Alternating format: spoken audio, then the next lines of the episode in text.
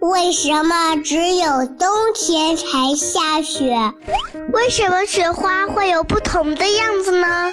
为什么含羞草会把叶子闭上？为什么飞机又大又重，还能在天上飞呢？大自然非常奇妙，除了这些，还有更多的秘密等着我们去发现呢。天天告诉你，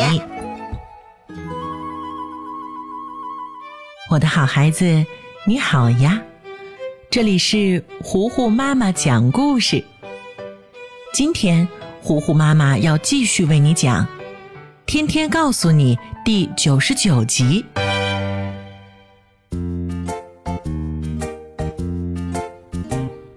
今天一大早，窗外吵吵闹闹的。天天在半梦半醒之间挣扎了好久，还是被吵醒了。他坐在床上愣了一会儿神，仔细分辨着楼下都有些什么声音。过了一会儿，天天自言自语地说：“嗯，有人说话的声音，有汽车鸣笛的声音，还有广场上爷爷奶奶们打太极拳的伴奏声。”说完，天天又想起在乡下的时候，每天早上都是被鸟鸣声叫醒的。这样反差巨大的对比，让他真真实实的感受到，他和芝芝是真的离开了悠然闲适的乡下，回到了人声鼎沸的城市里。这样的认知让天天又有了一点点的难过。不过，他转念一想，这里毕竟是自己的家，有很多很多的好朋友，还有好多可以玩的地方，心情就瞬间放晴了。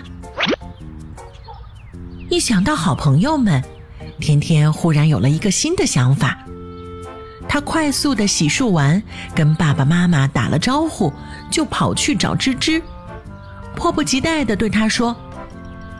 芝芝，我们不是从姨奶奶家带回来很多好吃的特产吗？要不要拿一些去和小伙伴们分享呢？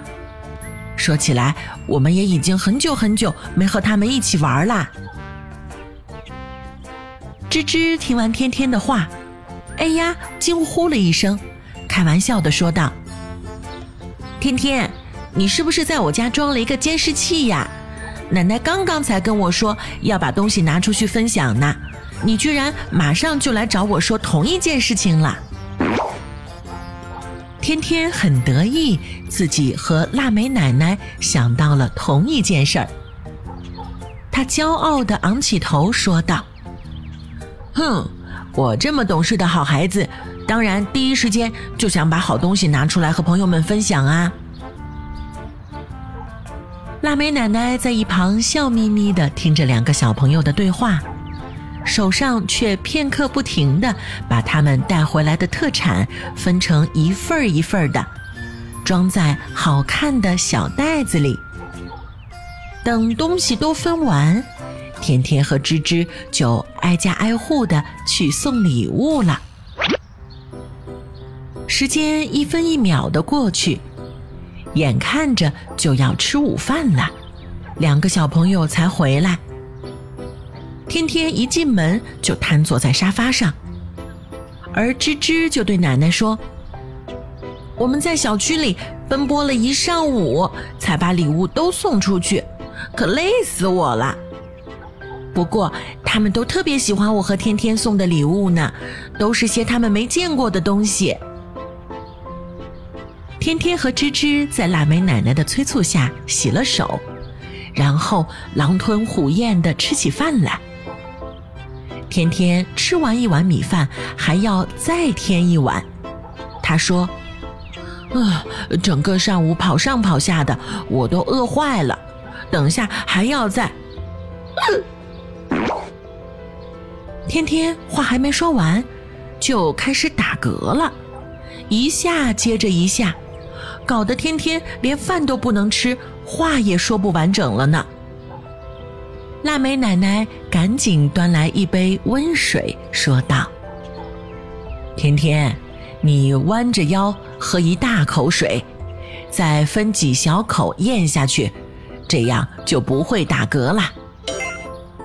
天天马上照做。这时，吱吱好奇地问道：“奶奶，为什么天天会这样不停地打嗝呀？他什么时候才能停下来？”腊梅奶奶刮了一下吱吱的小鼻子，说道：“嗯，打嗝呢，一般过一会儿就会自己停下的，所以不算什么大问题。不过，如果连续打嗝几个小时，怎么也停不下来，那可就要去看医生了。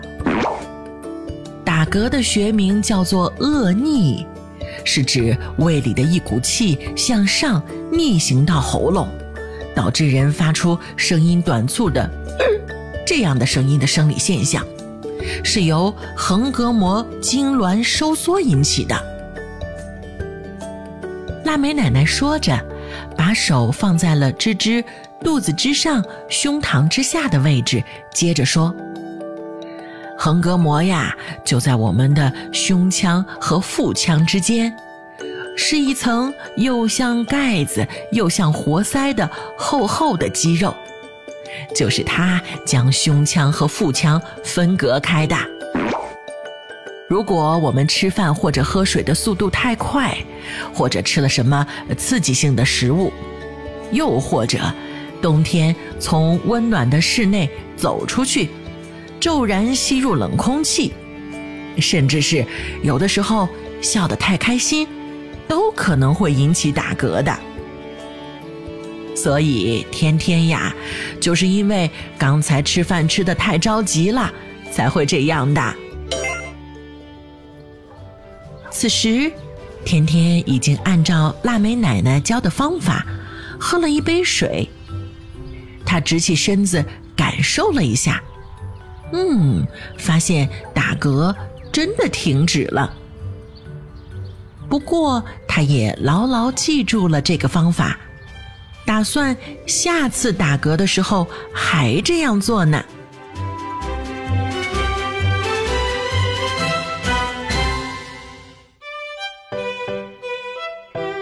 天天告诉你第九十九集，不停打嗝，今天就为你讲到这儿啦，我的好孩子。